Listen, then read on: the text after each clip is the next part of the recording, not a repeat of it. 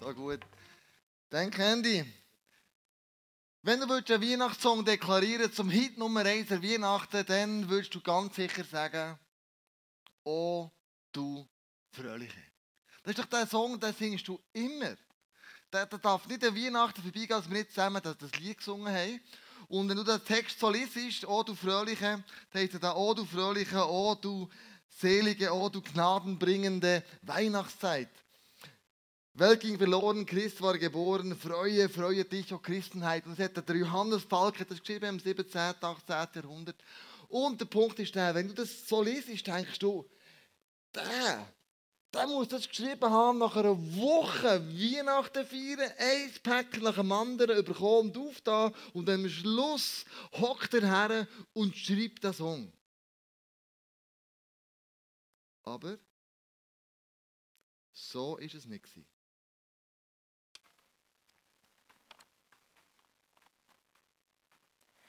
Advent in Weimar.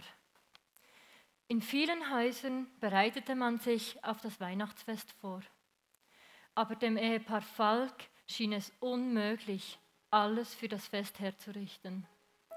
Am liebsten wären sie still zum Friedhof gegangen, wo vier ihrer sieben Kinder begraben lagen. Innerhalb weniger Wochen waren sie einer furchtbaren Seuche zum Opfer gefallen. Doch zu Hause warteten die anderen drei Kinder und eine Schar von Weisen auf ihre Liebe und sie freuten sich auf das Fest. Es galt also, diesen Kindern eine neue Heimat zu geben. Das hatten sie erkannt, als ein kleiner, völlig zerlumpter Waisenjunge mit bittenden Augen vor ihrer Tür stand. Ich habe einen solchen Hunger, meine Eltern sind von den Franzosen totgeschlagen worden. Ich lebe schon seit zwei Wochen auf der Landstraße. Sie nahmen sich des Jungen an, trotz ihres eigenen Schmerzes. Und mit ihm viele andere Kinder. So auch Petro, einen kleinen, verschlossenen Italiener. Nur ein einziges Mal verließ er seine Deckung als er ein Lied aus seiner Heimat sang. Sie gaben sich viel Mühe, den Weg zu seiner vereinsamten Seele zu finden. Und so nahte Weihnachten 1816. Vater Falk blätterte in einer Sammlung von Lieder aus aller Welt. Endlich fand er, wonach er gesucht hatte, ein sizilianisches Fischerlied. Dieses Lied wollte Vater Falk seinen Pflegekindern schenken, besonders dem kleinen verschlossenen Petro. So saß der Mann, dem selber vier eigene Kinder genommen worden waren, am vierten Advent in seinem Zimmer und schrieb ein Lied für die Kinder, die ihm anvertraut waren. Er, der selbst so viel Leid erfahren hatte, fasste die wunderbare, frohmachende Botschaft der Weihnachtsgeschichte in folgende Worte. O du fröhliche, o du selige, gnadenbringende Weihnachtszeit. Welt ging verloren, Christ ward geboren. Freue, freue dich, o Christenheit.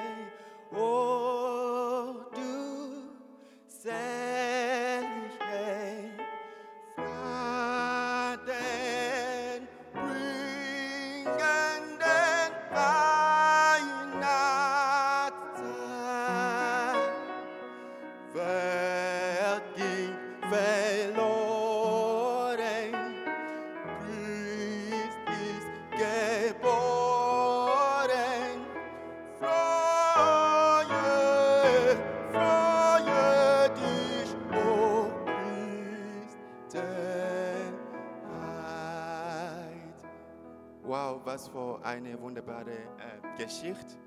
Es ist berühr berührend. Äh, ich will das ja, wir einfach äh, das Lied zusammen singen. Ja, ich bitte euch einfach ja, mit mir zu stellen und ähm, zusammen mit Leidenschaft singen. Jeder von euch, ich glaube, kann das Lied. Okay, so machen wir zusammen oder fröhlich.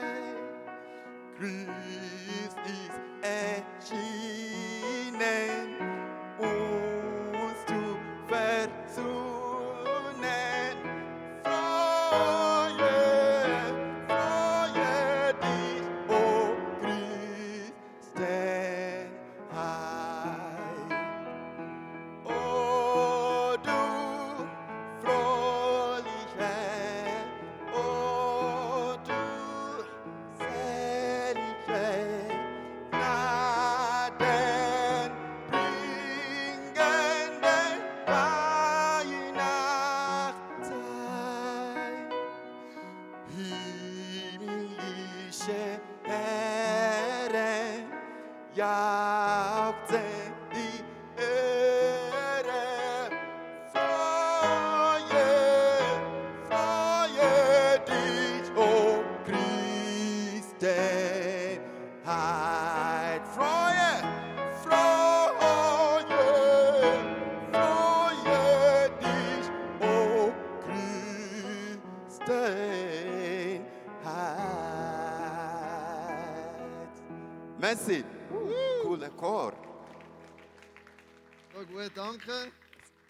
Danke Josh, danke Chris, danke Joel. Die wunderbare Geschichte. Am liebsten würde doch wir in einer Welt leben, wo es eigentlich nur so fröhliche, segensreiche, gnadenbringende Momente gibt. Ich glaube, die Welt, würde sich um vieles besser anfü- anfühlen und niemand käme auf den Gedanken, schlecht hindurch zu reden, ähm, hässliche Worte gebrauchen, neidische Gedanken über andere Personen haben oder negative Vergleiche zu ziehen. Leider leben wir nicht in einer solchen Welt. Und da gibt es so ganz bekannte Freudekiller. Momente im Leben, wo uns die Freude rauben. Momente im Leben, wo du denkst, warum ausgerechnet hat das mir müssen passieren Und so Freudekiller, so Momente im Leben, wo schwierig werden, finden wir auch in der Weihnachtsgeschichte. Um zwei Personen sind durch eine ganz schwierige Zeit gegangen.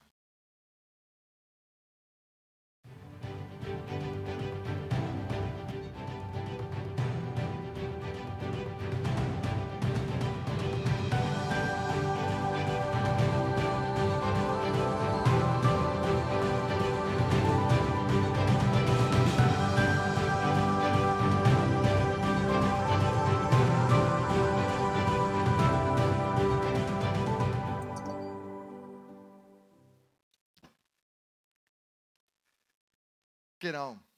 Maria und Josef, um die zwei geht es heute und auch um, den Song «O du Fröhliche». Sie zwei nämlich nicht eine ganz einfache Geschichte und vieles vergessen wir oft, dass Maria nicht einfach so eine, eine Jungfrau ist und es war alles easy für mich, sondern sie hat einen Moment erlebt, wo der Engel ihr erscheint, wo sie mega in Stress kommt. Es war nicht einfach so easy peasy für sie.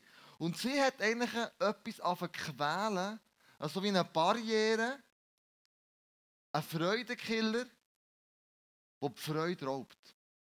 Nämlich in dem Moment, wo der Engel zu ihr kommt und die gute Nachricht verkündet, macht in ihr etwas sich breit.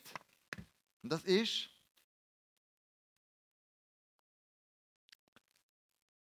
Sorge und Angst. Sie war im Stress. Wir lesen im Lukas 1, 27 bis 30. Sie war noch unberührt und mit Josef, einem Nachkommen von König David, verlobt. Der Engel kam zu ihr und sagte, sei gegrüßt, Maria, der Herr ist mit dir. Er hat dich unter allen Frauen auserwählt. Maria erschrak über die Worte des Engels und fragte sich, was dieser Gruß bedeuten könnte. Hab keine Angst, Maria, redet der Engel weiter. Gott hat dich zu etwas Besonderem auserwählt.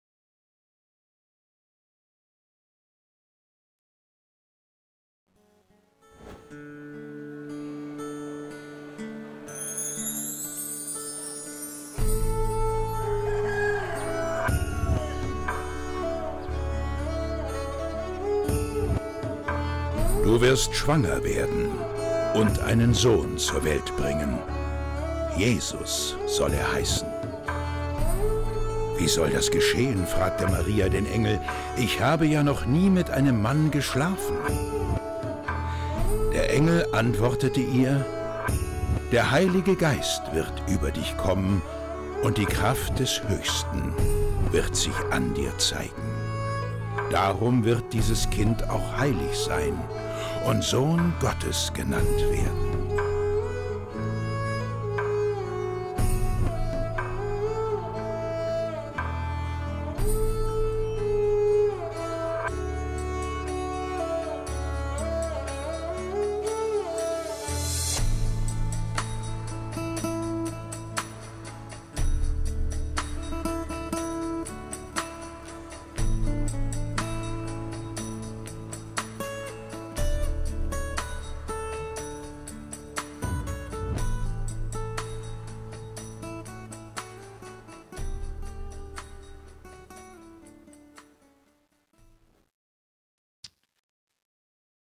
Stress gehabt.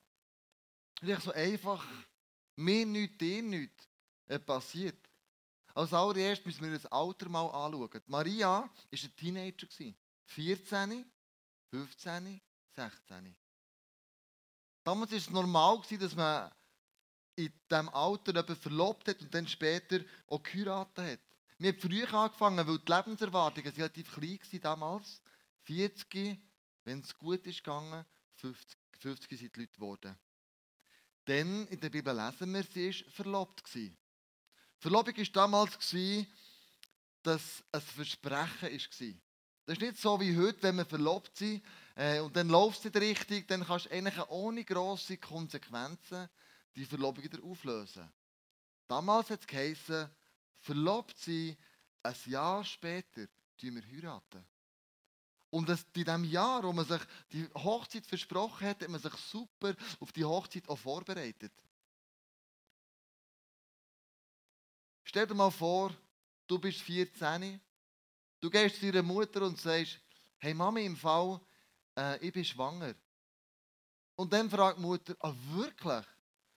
Und wer ist der Vater? Und du sagst in dem Moment, der Heilige Geist. Was denkst du, was da bei der Mutter wird abgehen? Und was denkst du, ihre Glaubwürdigkeit ist plötzlich in Frage gestellt? Was denken ihre Freundinnen?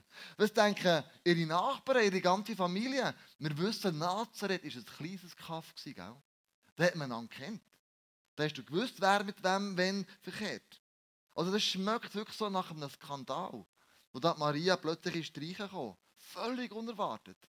Ein Kind zur Welt bringen und dann noch der Sohn von Gott. Hey, wie krass ist denn das? Dann, ein paar Monate später, ist sie auf eine Reise gegangen. Ungefähr 30 Kilometer gen Süden, Richtung Bethlehem, auf einem Esel. Und sie hat gewusst, auf dieser Reise kann alles Mögliche passieren. Sie hat auch gewusst, auf dieser Reise werde ich auch das Kind gebären. Ich werde das irgendwo müssen zur Welt bringen. Ja, wo denn? Wie denn? Ja, wer, wer, wer hilft mir denn dabei?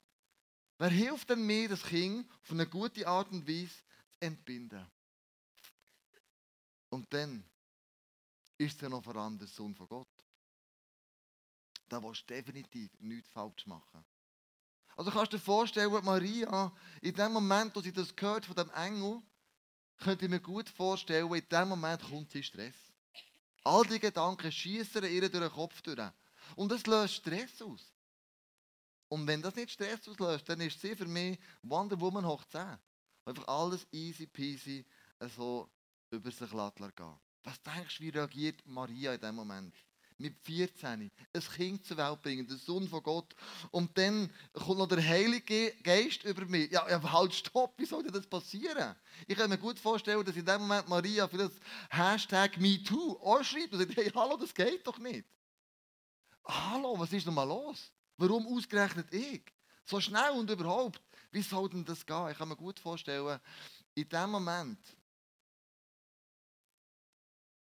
könnte es sein, dass die Barriere, der Freudekiller, wo Sorge und Angst draufsteht, sich in ihrem Leben breit macht.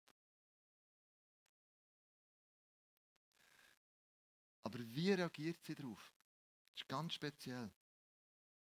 Im Vers 38 lesen wir, ich will mich dem Herrn ganz zur Verfügung stellen, antwortete Maria. Alles soll so geschehen, wie du es mir gesagt hast. Darauf verließ sie der Engel. Maria sagt in dem Moment zwei Sachen. Okay, Gott, ich verstehe nicht alles, ich kann nicht alles nachvollziehen, aber ich vertraue dir. Und ich vertraue dir, dass du mit meinem, und mit, also mit meinem Leben einen guten Plan hast. So reagiert sie, so sagt die Bibel, reagiert sie plötzlich darauf. Warum? Ich glaube, Maria hat begriffen, dass Gott größer ist. Mehr im Voraus Sachen sieht. Die Sache vielleicht noch besser im Griff hat als sie. Und er sieht bis an ihr Lebensende. Er schaut ihr Leben eigentlich von hinten an. Und sie sagt einfach, schau, ich vertraue darauf, dass du es richtig wirst machen. Ich vertraue auf deine Führung und ich weiß, dass du ein Vater bist, der gute Absichten über mich hat. Wann hast du das zum letzten Mal gemacht? Du stehst vor einem Problem, das grösser ist, als du dir kannst ausdenken kannst. Und in dem Moment sagst du, okay Gott, ich mache es so, wie du mir sagst, dass ich es so mache. In dem Moment, wenn wir das sagen, glaube ich, könnte die Barriere aufgehen. Und die Freude in unserem Leben könnte wieder reinkommen und wird nicht zugemüllt von Sorgen und Angst. Ich denke einmal an Johannes Falk. Er, der das Lied geschrieben hat, «O du Fröhliche». Hast du das Gefühl, der hat sich Sorgen und Angst gemacht? Er hat vier von seinen kind, sieben Kindern verloren. Eigentlich wäre er am Heiligabend lieber auf dem Friedhof als bei seinen Waisenkindern. Und hat sich sicher überlegt, wo der Petro plötzlich vor seiner Tür steht, ja, kommt da noch manches Kind. Schließlich hast du Krieg. Es gibt viele Waisenkinder, viele Väter und Mütter sind im Krieg umgekommen, haben die Kinder. Was gebe ich denen zu essen? Was lege ich denen für Kleider an? Wer zahlt denn das Essen überhaupt? Habe ich denn für die alle zusammen Platz? Und dann vielleicht überlegt er sich, warum denn ausgerechnet ich? Warum muss ich die Kinder aufnehmen? Es gibt doch Menge andere, die das besser machen könnten. Gibt eine Familie oder eine Frau in unserem ICF, die vor ein paar Monaten etwas Krasses gemacht hat. Sie hat heute Morgen hier das Interview gegeben, Maria Brönnimann, sie kann leider jetzt nicht dabei sein heute Abend. Wir haben das Interview aufgenommen und möchten es euch jetzt abspielen, was sie heute Morgen hier auf der Bühne gesagt hat. Wo hat sie die Barrieren können lüpfen, die in ihrem Leben Sorge und Angst ausgelöst hat? Maria, so schön, dich zu sehen. Wir haben ja in diesem Jahr das Motto I am the Hope, eigentlich. Und erzähl doch uns schnell, wo du ganz speziell in den letzten paar Monaten Hoffnung bist. Ja, genau. Vor einem halben Jahr hat uns ähm, eine Freundin von mir hat mich angefragt, oder Mike, ob wir bereit wären, eine Frau, sie eine kurdische Journalistin, zu besuchen. Und zwar ist sie ähm, zu dieser Zeit auf Müllenberg in Kollektivunterkunft untergebracht worden. Und ähm, ja, wir haben nicht mehr von ihr gewusst. Einfach, dass sie politisch hat flüchten Und ähm, ja, dann haben wir uns schon so gefragt, ah, wollen wir das, wir kennen sie nicht und ist die Geschichte wahr? Und wir haben uns auch noch nicht so ins Detail informiert über die politische Lage der Türkei. Dann haben wir einfach mal das gemacht, uns informiert, so gut wie es gegangen ist und uns dann wirklich müssen eingestehen sagen, ja, es gibt wirklich Leute, die wirklich Hilfe brauchen, die wirklich müssen flüchten und mit das Leben rennen und ja, haben uns entschieden, wir gehen sie besuchen. Und dann sind wir ähm, mehrmals gegangen, haben dann eben von ihr erfahren, eben, dass sie Nudem heisst. Sie ist selber 34, Mutter von zwei Kindern, 14 und 9. Und hat wirklich äh, ja, viel Material, das sie, was sie nicht dürfte haben, weil dort ist ja die Medienfreiheit nicht wie hier. Und sie hat wirklich müssen einfach in einer Nacht ihre ganze Familie verlassen und ähm, ja, mit einem Bekannten zusammen einfach hierher flüchten unter wirklich krassen Umständen. Und ähm, ja, so hat es sich einfach ergeben. Wir sind sie mehrmals besuchen. Wir haben sie dann auch mit der Zeit auf Heim einladen zu uns, dass sie einfach ab und zu bei uns duschen und essen und ja, auch Freundschaft pflegen. Und ihr ist einfach wirklich mit der Zeit immer schlechter gegangen. Ihr hat die Kollektivunterkunft so Mühe gemacht. Ich glaube, das können wir uns gar nicht vorstellen, wenn man keine eigene vier Wände hat, wenn man einfach nichts mehr hat, wenn man auch als Person nicht mehr wert ist, ähm, wenn man muss so unhygienischen Zustand muss duschen und essen. Und es ist immer leichter geworden und hat fast nicht mehr geschlafen, sodass bei mir und Mike auch so ein bisschen die Alarmglocken haben angefangen Leute und haben gesagt, so, jetzt müssen wir einfach etwas machen. Und dann sind wir dann auf, auf die Suche gegangen nach, nach einem Zimmer, das hat sich nicht so ergeben. Und dann plötzlich haben wir einfach die Idee gekommen, jetzt schauen wir mal für eine Wohnung. Mhm. Und da haben wir, ja, haben wir zwei Absagen gehabt. Es hat nicht unbedingt so hoffnungsvoll ausgesehen. Die meisten Vermieter haben nicht Freude, äh, so jemanden mit, mit so einer oder Asylbewerberin drin zu tun. Und ähm, da haben wir zuerst nicht so gewusst, ob es klappt. Aber vor drei Wochen habe ich dann wirklich ähm, in der Nähe von uns ein Inserat gesehen und, und intuitiv gespürt, das, das ist das. Und der Mann am Telefon, der ist der gesagt, ich will zwar nie Sozialbezüger oder ich will auch keinen Asylbewerber drin tun, aber irgendwie, ich möchte helfen, kommt doch vorbei. Und wir können uns vorstellen. Und zwei Tage später haben wir den positiven gehabt. So krass.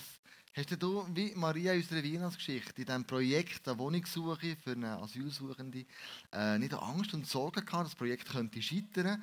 Ähm, und hast du in dem Moment, wie Maria, und das Vertrauen zu Gott ausgesprochen, hat es nicht so Momente gegeben, weißt, wo, du, wo der Mike oder zweifelt hat dran. Also, also kommt das überhaupt gut? In was lassen wir uns da rein? Ja, natürlich. Also man macht sich natürlich mega viel Gedanken. Man fragt sich auch ein bisschen, ja, was ist denn, wenn ich nur einer Person helfe, was ist denn mit allen anderen? Und man könnte sich natürlich dort auch zurücklegen und sagen, ja komm, wir machen lieber nichts, das ist ja nicht fair. Mhm. Aber dann wäre auch wie niemandem geholfen ja, man fragt sich, will ich das? Weil es ist ja nicht einfach ein einmaliges Projekt, also für eine Woche ein Projekt, sondern wir wollen so, ah, das wäre länger. Wir müssen länger auch unterstützen und tragen. Und können wir das finanziell tragen? Wie zahlen wir das? Zahlen wir es mit einem Teil vom Zehnten? Zahlen wir es mit unserem Sparten? Es sind schon viele Fragen. Mhm. Aber ähm, ich glaube einfach ein mega grosses Gottvertrauen, das habe ich schon immer gehabt. Und ich habe einfach auch gebetet, Gott, wenn du uns eine Wohnung schenkst, dann glaube ich einfach, dass, dass du auch die Möglichkeiten schenkst. Dem habe ich nicht zweifelt. Ich habe mehr gedacht, vielleicht schenkt er ja keine Wohnung. Und dann weiss er einfach, dass es noch nicht Zeitpunkt ist. Aber wenn er schenkt, dann bin ich überzeugt, dass er wird schauen wird. so nach dem Motto, was Gott bestellt, das zahlt er irgendwie näher, oder? so gut. Ihr habt aber letzten Samstag, habt ihr, also gestern vor einer Woche, habt ihr eben die Wohnung, die ihr bekommen vor drei Wochen eingerichtet mit äh, ein paar anderen Leuten von dieser Kirche, MySef. Ähm, die Leute haben Sachen gespendet. Ähm, welches Gefühl hast du dabei gehabt? Was hat dich bewegt? Natürlich mega, mega Dankbarkeit, dass Gott so ein Wunder da hat. Aber es ist wirklich nicht selbstverständlich, dass man einen Vermieter findet, der bereit ist, das einzugehen, ein bisschen das Risiko. Ähm, aber auch, auch, auch, mega Freude, dass wir sie können, können, ähm, dass wir ihr wieder ein Stück Lebensqualität können schenken können. Einfach so eigene vier Wänge, wo sie ihr ganzes Trauma kann, kann verarbeiten und wo sie wirklich einfach einen Moment findet zur Ruhe und wo sie irgendwo wieder kann, kann zur Kraft kommen Und ähm, es macht auch einfach unsere, unsere eigenen Probleme viel, viel, viel kleiner. Ich glaube, das ist so ein schöner Nebeneffekt, dass man plötzlich auch selber so dankbar wird und ich bin natürlich auch einfach mega, mega überwältigt, so eine Church im Rücken zu haben. Ohne so, ohne so eine Church hat sie wahrscheinlich nicht gewagt. Aber ich bin einfach überzeugt, dass es genug Leute wird haben, die werden helfen Und für das möchte ich einfach so danken. Das ist so viel wert. So wahnsinnig. Für sie ist Weihnachten geworden. Nur dem, was du erzählt hast, eine eigene Wohnung zu haben mit deinen zwei Kindern. Ähm, wie feiert ihr Weihnachten ganz speziell? du hast noch erzählt, du erlebst immer, dass sehr viele Menschen wirklich mega einsam sind. Wie feiert ihr, du, der Mike, das Jahr Weihnachten als Familie? Also das Jahr ist auf jeden Fall eben nur dem dabei. Und sie hat uns auch schon zwei, drei Leute schon vorgestellt, die auch müssen flüchten mussten, die wirklich niemand haben. Es gibt einen Mann, der mir in Sinn kommt, der ist von Afghanistan geflüchtet, seine Eltern sind beide gestorben. Er ist 21, ist alleine hier und den wollen wir auf jeden Fall auch einladen. Also ihn haben wir schon eingeladen, excuse.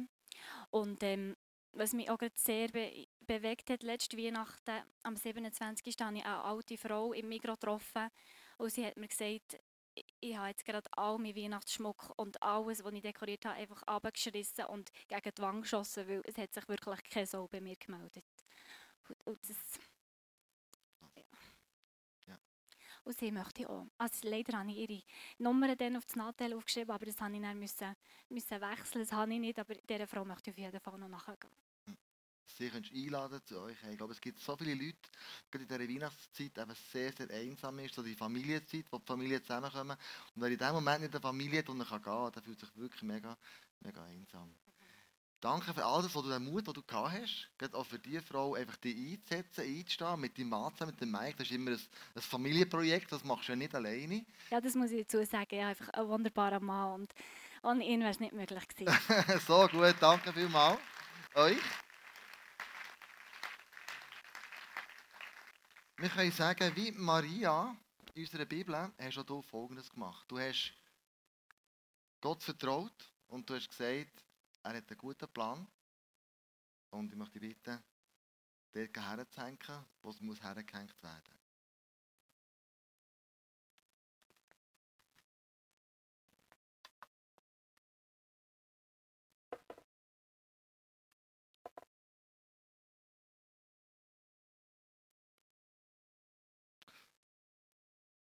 Wow. Also was hat Maria gemacht? Sie hat nichts anderes gemacht, als sie hat, ich habe eine Situation in meinem Leben, die nicht ganz so einfach ist. Aber ich möchte das nicht zum Freudekiller werden. Und die Barriere, die das soll verhindern die muss ich unbedingt auftun. Indem, dass ich sage, Gott, schau, ich vertraue dir. Und ich weiß, du hast einen guten Plan im Leben. Und sie hat nicht zugelassen, dass der Freudekiller von Sorge und Angst die Barriere dunkel bleibt. Sondern sie hat ausgesprochen und gesagt, auf den Weg mache ich mich. Auch wenn noch nicht immer alles klar ist. Gehen wir zum Josef. Der Josef, der hat eigentlich auch einen Freudekiller gehabt. Ups. Und zwar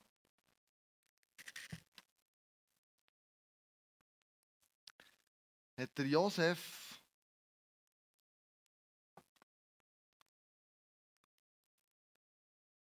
eine schwierige Situation als Mann. Der Josef selber war ja verlobt mit der Maria. Und jetzt plötzlich sagt ihm Maria, dass sie schwanger ist. Was denkst du, wie reagiert der Josef in diesem Moment?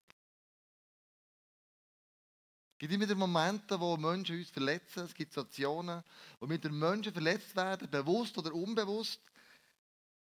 Aber wie reagieren wir darauf? Wie reagiert der Josef darauf, dass sein baldige, also seine baldige Ehefrau plötzlich ein Kind von einem anderen hat? Wie kann das sein? Er macht sich ja zum Gespött von seinen Kollegen, die hinten durch sagen, hey, Josef, deine Maria, hat es hast gehört? Und der Josef in diesem Moment fühlt sich doch als Mann, der Gott liebt, er seine Gesetze haltet, demütigt, hingegangen. Er fühlt sich überhaupt nicht verstanden.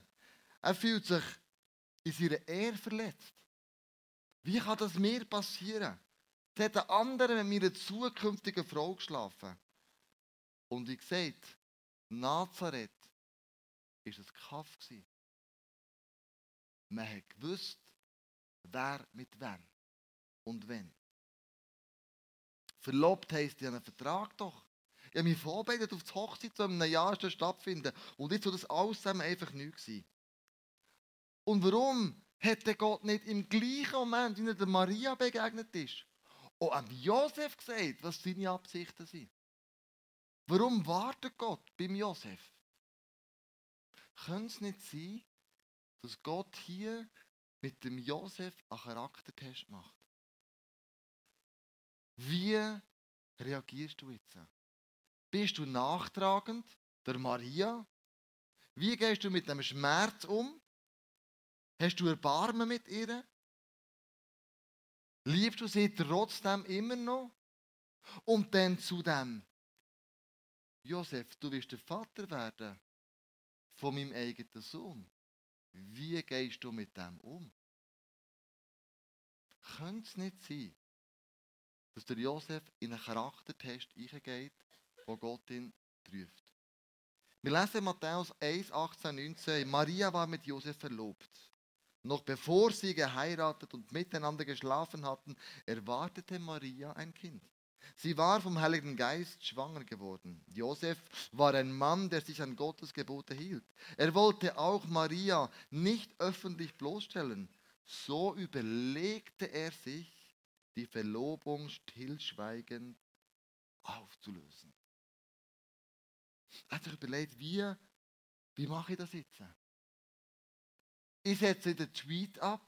Ich poste es nicht auf Facebook. Ich mache das Foto von der Maria auf Instagram und lasse die ganze Öffentlichkeit teilhaben, was für ein Skandal hier passiert ist. Sondern er sagt, wie könnte Maria schützen, dass sie aus dem rauskommt. Und das war dann eine Möglichkeit, eine Verlobung heimlich aufzulösen. Und was macht er in diesem Moment? Er lässt seinen Schmerz los, er lässt seine Enttäuschungen los und offeriert der Maria Vergebung.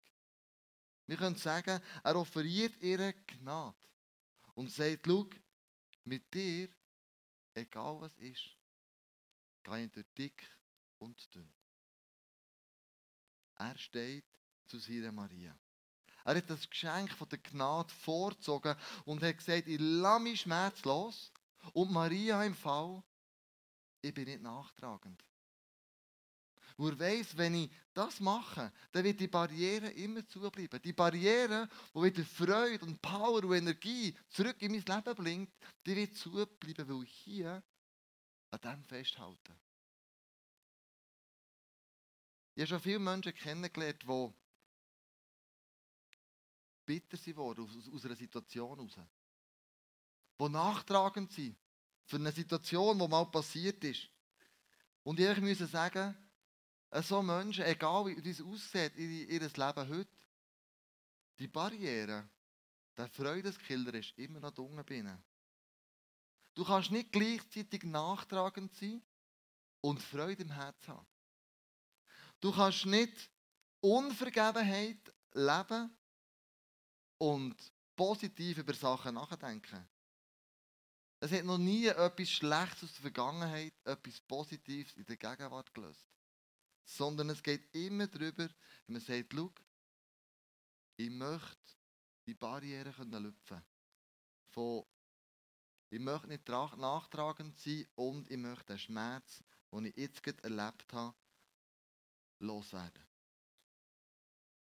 Der Josef hat sich entschieden, nicht nachtragend zu sein. Wir lesen weiter im Vers 20 bis 21. Noch während er darüber nachdachte, erschien ihm im Traum ein Engel des Herrn und sagte, Josef, du Nachkomme von David, zögere nicht, Maria zu heiraten. Denn das Kind, das sie erwartet, ist vom Heiligen Geist. Sie wird einen Sohn zur Welt bringen, den sollst du Jesus nennen.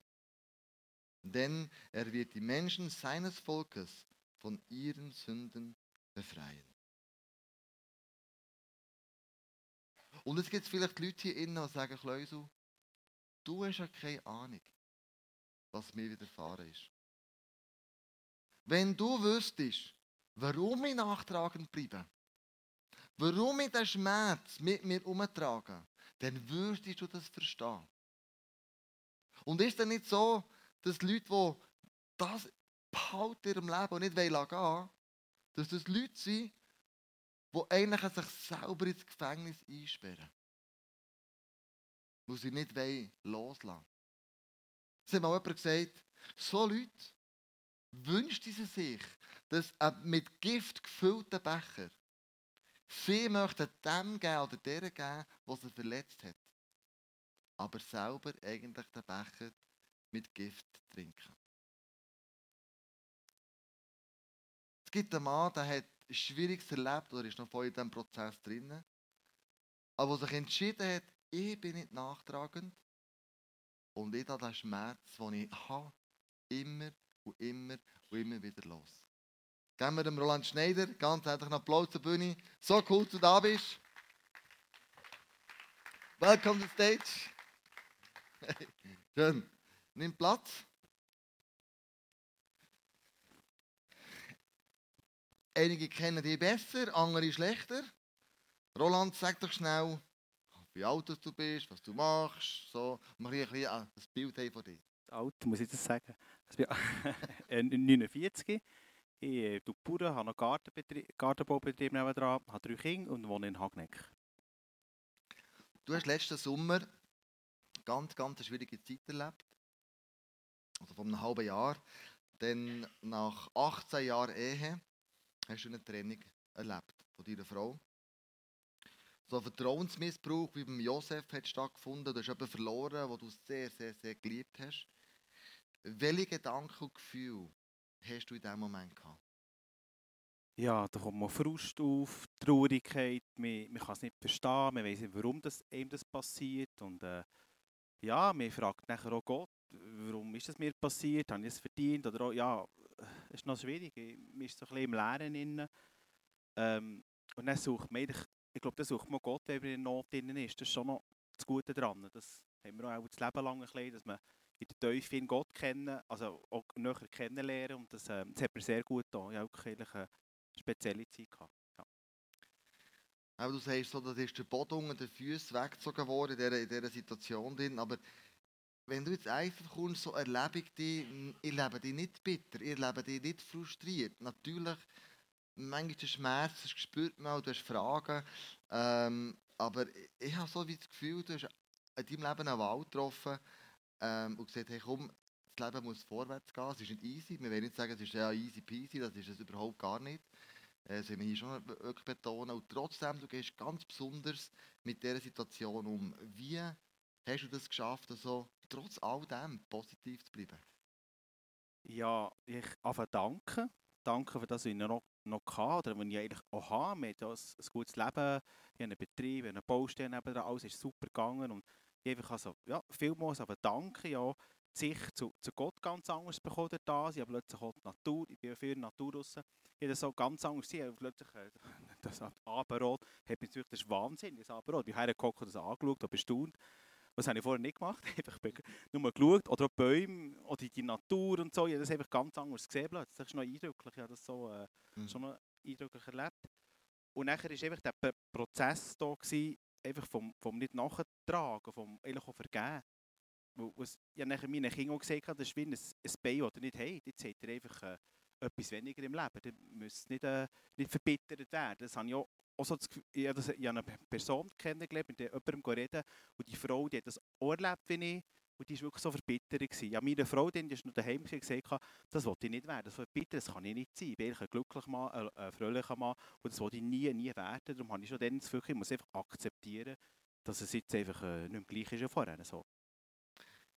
Was hat in diesem ganzen Prozess innen, äh, die Glaube an Gott für eine Rolle gespielt?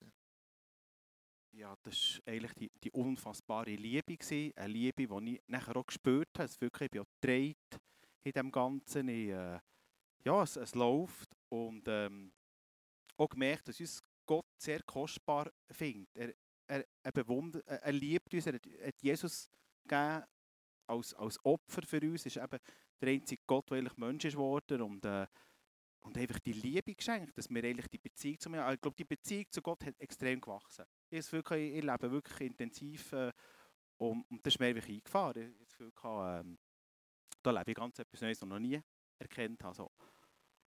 Und ähm, ich hatte nachher auch so ein Erlebnis, gerade letzte Woche, gehabt, ich bin als Kind, habe ich müssen helfen Bauern und ich habe einen Traktor gefahren, so einen Walm von Heu müssen nachfahren mit der Presse hinten dran und ich habe so einen Wertverlust erlebt dort. Ich einfach ähm, gefahren mit auch 8, 9 und mein Vater ist, ne, ist häss, also mein Vater war nicht so geduldig. Gewesen.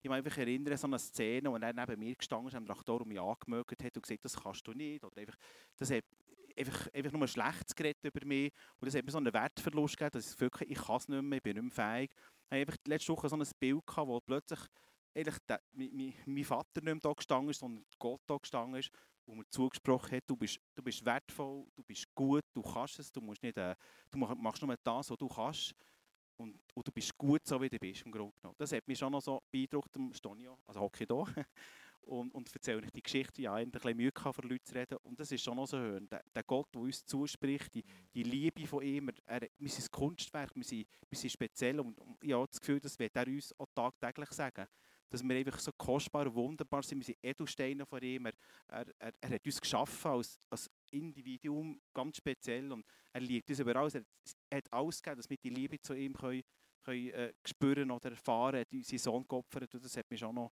ehrlich über die Zeit jetzt gedreht und ähm, ja, ehrlich als ganz, ganz gutes Erlebnis gehabt. Merci viel, viel mal für deine Offenheit und Ehrlichkeit. Wie der Josef, auch du dich entschieden, ich möchte den Freudekiller in meinem Leben nicht zulassen, dass ich nachtragend und Schmerz, so nachtragend bin und am Schmerz festhalte, sondern du hast gesagt, ich will Gnade über die Situation oder für meine ähm, Ex-Frau haben. Ich will auch gehen lassen, was war, all die Verletzungen. Darf ich dich bitten, genau das dort herzuhängen,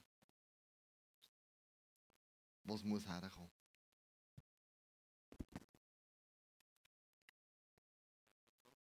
Und kannst du hinten dran tun, das geht schon.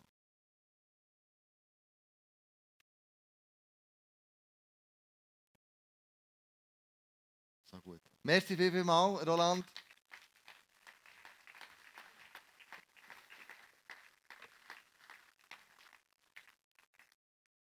Wir kommen ganz zum Schluss.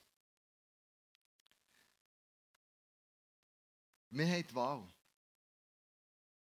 Du und ich, wir können selber entscheiden. Bibel nennt das den freien Willen. Will ich an meinen Sorgen, und meinen Ängsten festhalten und dann nie mehr können singen, oh du fröhliche, oh du selige, oh du gnadenbringende Weihnachtszeit und du musst einfach zurückhalten? Willst du an deinem Schmerz festhalten, den die Menschen zugefügt haben, bewusst oder unbewusst? Und willst du ein Leben leben, das nachtragend ist? Wo du sagst, und ich habe an diesem Schmerz fest. So wie ich gelitten und gelitten habe, sollen die anderen auch leiden. Wenn du das machst, dann verspreche ich dir, diese Barriere in deinem Leben, die Barriere von der Freude, die wird nie mehr aufgehen. Die wird zubleiben. Du kannst nicht fröhlich sein und nachtragend und Schmerz, Angst und Sorge gleichzeitig haben. Und darum ist Jesus gekommen. Und sagt, schau, du kannst all die Sachen bei mir abladen. Du kannst mit anderen Menschen über das beten. Ich bin da, um dir zu helfen, wie es Zolan gesagt hat, Schritt für Schritt über das hinwegzukommen. Was dir ist zugetragen worden. Du und ich, wir haben die Wahl.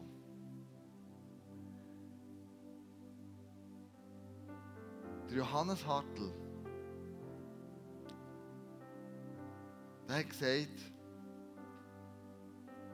ich lasse nicht zu, dass der Schmerz, dass ich vier Kinder beerdigen meine Freude raubt.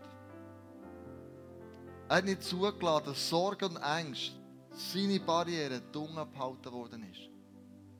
Er hat Gott nicht nachgetragen, dass seine Kinder gestorben sind, sondern er hat gesagt, okay, ich tue auf. Ich möchte diese Barriere nicht zulassen meinem Leben. Sondern er schreibt am Schluss ein Lied, das heisst, O du Fröhliche, O du Selige, gnadenbringende Weihnachtszeit.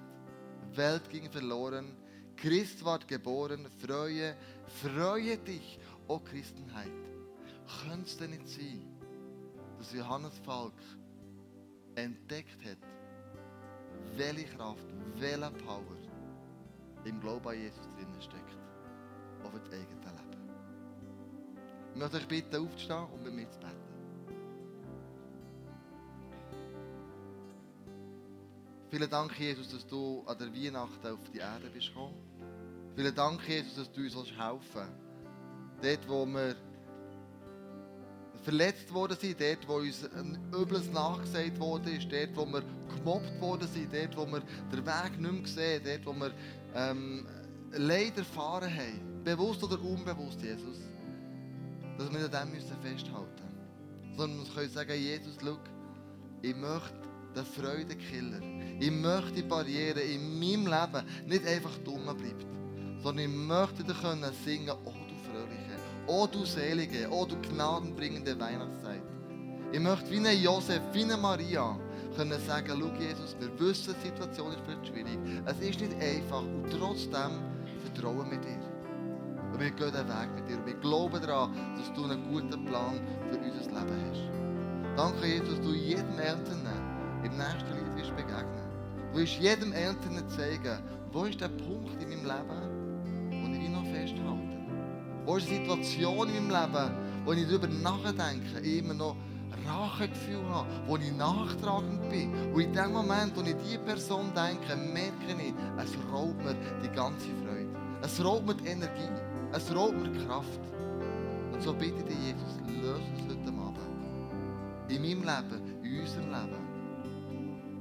Lass du uns einen Schritt tun in die richtige Richtung. Die Menschen zu entlassen aus unserem Leben.